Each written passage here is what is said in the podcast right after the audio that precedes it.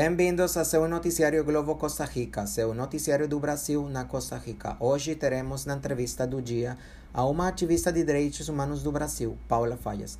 Atualmente está morando na Costa Rica. Ela é referência nos estudos sobre o tema no aborto no Brasil. Em entrevista, ela explica por que a criminalização do aborto é inconstitucional. Às vésperas das audiências públicas convocadas pelo Supremo Tribunal Federal para discutir a descriminalização do aborto, que acontecem nos próximos dias, ela é uma das figuras mais importantes sobre o tema na América Latina. Está sendo perseguida e ameaçada, a ponto de ter sido incluída no programa de proteção aos defensores de direitos humanos da Secretaria de Direitos Humanos. Em entrevista exclusiva à Globo Costa Rica, ela trouxe à luz uma discussão qualificada e baseada em evidências sobre a descriminalização do aborto no país, para que mulheres deixem de morrer ou serem presas por um procedimento realizado no Brasil por uma de cada cinco mulheres até 40 anos. anos como aponta a Pesquisa Nacional do Aborto realizada pela IANES em 2016. Por causa da pandemia, tivemos essa entrevista via telefone. A continuação, a entrevista. Bem-vinda, Paula. Muito obrigada. Estou muito feliz por estar aqui para compartilhar meus pontos de vista, pelos quais estou sendo perseguida no Brasil. A empresa tem noticiado que você saiu de Brasília e que fará parte do programa de proteção aos defensores uh, de direitos humanos do governo federal, por estar sofrendo ameaças, inclusive pessoalmente. Pode contar o que está acontecendo? Sim, eu estou no programa de proteção aos defensores de direitos humanos da Secretaria de Direitos Humanos. Estou fora da Brasil, de Brasília, viajando a trabalho e também por uma escolha personal, para evitar me descolar permanentemente com escolta. A polícia está investigando e eu não houve obrigação de sair de Brasília nesse processo. São ameaças que começaram primeiro por redes sociais, no Facebook da Anis, por inbox, no meu WhatsApp, até que chegou uma situação, uma situação em que eu fui falar em um evento e alguns homens estavam na porta me esperando. Eles tinham um perfil diferente dos que estavam no evento e a coordenação sugeriu que eu saísse pelos fundos para não haver nenhum encontro. As ameaças começaram de uma maneira mais forte depois da convocação das audiências públicas e, em particular, depois do anúncio das participantes, e foram crescendo. A denúncia tem mais de dois meses e meio. Ela passou para a empresa depois mas eu tinha decidido não falar nada até, até a polícia avançar na investigação. Ah, seu trabalho é referência em bioética, direitos reprodutivos das mulheres e direitos humanos. Essas ameaças são algo novo ou aumentaram nos últimos tempos? No tempo da discussão sobre a legalização do aborto, é um caso feito com anencefalia eles ex existem muito fortemente, em particular no trabalho em parceria com um promotor de justiça do DF, chamado de Aulas Ribeiro. Nós fizemos um livro juntos e, nessa ocasião, ele solicitou escolta polícia para o lançamento do livro. Eu passei alguns constrangimentos, inclusive dando aula. Um sujeito entrou eu fiz uma queixa-crime. Foi uma época em que houve uma tensão, inclusive, de proximidade física. Depois isso se, se acalmou, passaram-se alguns anos sem menores turbações. E aí, no ano passado, com a apresentação do caso da Rebeca Mendes no Supremo, elas voltaram com alguma força. Um sujeito que se diz do jornalismo investigativo fez um vídeo bastante intimidatório e isso causou uma repercussão. Eu resolvi não me movimentar muito sobre esse vídeo e eles voltaram com mais força. Agora, em abril e maio, inclusive fazendo páginas coletivas que tinham centenas de comentários. Ok, temos visto discursos de ódio ganharem muita força recentemente. Você acha que o que está vivendo tem a ver com esse momento ou com a, aproximação das audiências no Tribunal uh, Federal? Bom, eu acho que isso tem a ver com duas grandes coisas. O tema do aborto é muito fácil para momentos de grande crise política. O Brasil vive uma crise política permanente nos últimos anos, com uma crise de representativamente política, inclusive. Nós, nós não sabemos muito bem quem são os partidos, o que eles propõem, as propostas de governo, como eles fazem coalações, inclusivamente com religiões. E nesse contexto de fragilidade política, temas com forte apelo emocional e que são capazes de movimentar multidões com sim ou não, contra ou a favor, com, como e o caso de discriminação de aborto, da maconha, do uso de porte de armas, movimentam rapidamente multidões e dão uma falsa sensação de participação política. Então, parte destes tempos sobre surgem por causa dessa instabilidade, em que grandes questões dramáticas não são discutidas como parte de um processo político. Nós estamos no Rio de Janeiro com uma intervenção militar de fevereiro e isso não é uma pauta política permanente de reflexão, seria no país. Tudo isso faz com que temas fazes a, a mobilização e uma não reflexão sobre quais são as questões postas movimentem multidões. Esse é um pano de fundo importante. E o segundo ponto é a própria arena das mídias sociais, em que a gente ainda precisa de uma cultura política e, e de comunicação para ocupar esses espaços.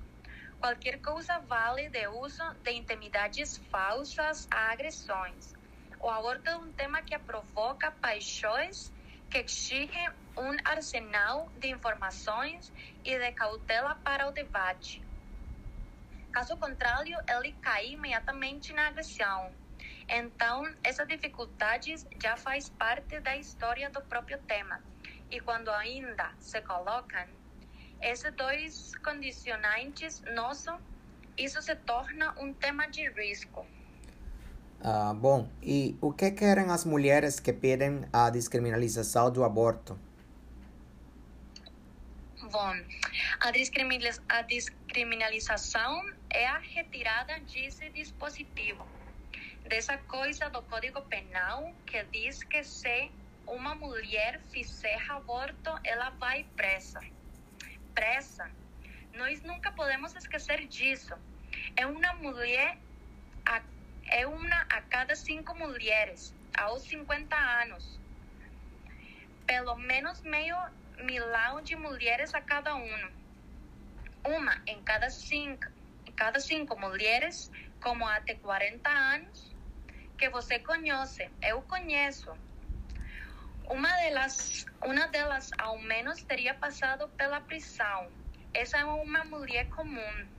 Ela tem filhos, ela vai à igreja, ela vai ao templo, trabalha. Ela não tem o perfil de uma mulher fora de lei, de uma mulher criminosa. É uma mulher comum que se vê diante de uma necessidade de saudade, uma necessidade de vida e ela tem que ir à, clandestin à clandestinidade para fazer um aborto. Seja um comprar medicamentos, buscar uma clínica ou, se ela tem mais dinheiro, pegar um avião para ir a um país onde o aborto é legalizado. Porque a descriminalização é tão importante quando você retira o crime de uma prática, você pode falar de, dela abertamente. As instituições do Estado podem desenhar políticas para prevenir, para proteger e para cuidar. Como se previne o aborto? Há estudos sistemáticos que mostram que uma mulher, quando faz um aborto, alguma coisa está errada em sua vida, seja no uso dos métodos, ou ela teve efeitos colaterais, ou ela não soube usar, ou porque ela é muito jovem e sofre violência sexual dentro da própria casa. Então, Paula, é, a, a seguinte pergunta: O que a Pesquisa Nacional do Aborto realizada em 2016 concluiu uh, sobre isto? É, quem são as mulheres que realizam aborto no país? Sim, é uma mulher comum, não é aquela mulher que se imagina como promíscua, como, como adolescente responsável ou como uma profissional do sexo. Ela é qualquer uma de nós.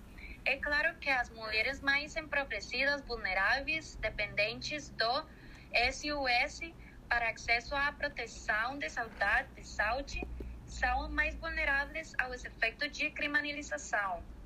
Todas as mulheres estão com ameaça da criminalização, da prisão, mas só algumas correm o risco verdadeiro de serem perseguidas, punidas ou presas que são aquelas mulheres mais dependentes do Estado, mulheres presas e, e pardas indígenas da periferia, mulheres com menor nível de escolaridade e mulheres mais pobres. São elas que têm que se, que se arriscar e não conhecer e não saber sobre o medicamento que fazem uso. São elas sem acesso à informação digital sobre a melhor forma de utilizar o medicamento. São elas que procuram o SOS e que são denunciadas à polícia. As mulheres com mais acesso à informação, as mulheres mais urbanas, as mulheres com maior nível de escolaridade, correm a métodos um pouco mais seguros, apesar da clandestinidade. Nós estamos falando da desigualdade brasileira no perfil de mulher que faz aborto e corre risco de ser pega pelo Código Penal. Todas as mulheres, as brancas, as negras, as de classe média, as mais pobres, as de élite, dos maiores bairros, das prefeiras, fazem aborto. Mas são aquelas mesmas que o Estado, que a política vota mal. São aquelas que a polícia vai votar a mal quando fazem aborto. Aqui, a seletividade do sistema do racismo e de desigualdade de classe brasileira e tão perversa que a mesma lei só pega algumas, só põe algumas e, e maior risco.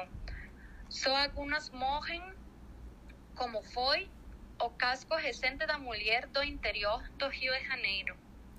Uh, na Argentina, a, a descriminalização do aborto já passou na Câmara depende agora da aprovação do Senado e milhares de pessoas têm tomado as ruas pedindo que seja lei. Na sociedade brasileira, no entanto, é quase um tabu. Por que você acha que isso, isso acontece? A Argentina também é um país muito conservador, em que o aborto é um tabu. Nós estamos falando de diferentes mobilizações da sociedade civil e pelo movimento político do país. Nós somos muito parecidos, Brasil e Argentina nesse tema. E a, e a Argentina tem um papa argentino. Teria todas as condições políticas de não ter, ter essa mobilização. Então, eu não diria que o conservadorismo da sociedade brasileira ou da sociedade argentina. Há uma onda conversadora vindo em toda a região. No entanto, a Argentina teve um movimento como o Una Menos, que mobilizou o tema da violência de gênero e sobre o representavam as estrutura, estruturas do Estado contra as mulheres. É por não ter vivido uma crise política e imobilizadora como a do Brasil recentemente houve essa enorme mobilização das mulheres, dos velhos, dos homens, das crianças pelas ruas, especialmente de Buenos Aires. Uhum. Uhum. Com as eleições se aproximando, você acha que os candidatos irão discutir esse assunto? Bom, um, todas as eleições mostram seja na reta final ou quando há alguma grande disputa. Esse tema vem. Esse tema vem. E ele não vem na expectativa de um debate razoável e, funda e fundamento em dados. Ele vem intimidatório e corretivo sobre aqueles que lançam posições que não sejam conservadoras. A minha expectativa é que as audiências no Supremo permitam uma qualificação do debate nas eleições, mas eu acredito que isso não vira como uma política do governo dois candidatos, dois candidatos porque é sempre um tema intimidatório, especialmente nas comunidades religiosas, que têm muita força no país. Ah, muito obrigado, Paula, por estar aqui hoje expondo seus pontos de vista sobre um tema que será sempre polêmico, como a descriminalização do aborto do Brasil, no Brasil. Uh, queridos telespectadores, essa foi a entrevista que tivemos na manhã. Obrigado por preferir o seu noticiário Globo Costa Rica, o seu noticiário brasileiro na Costa Rica. Até breve com um outro novo tema de seu interesse. Abraços.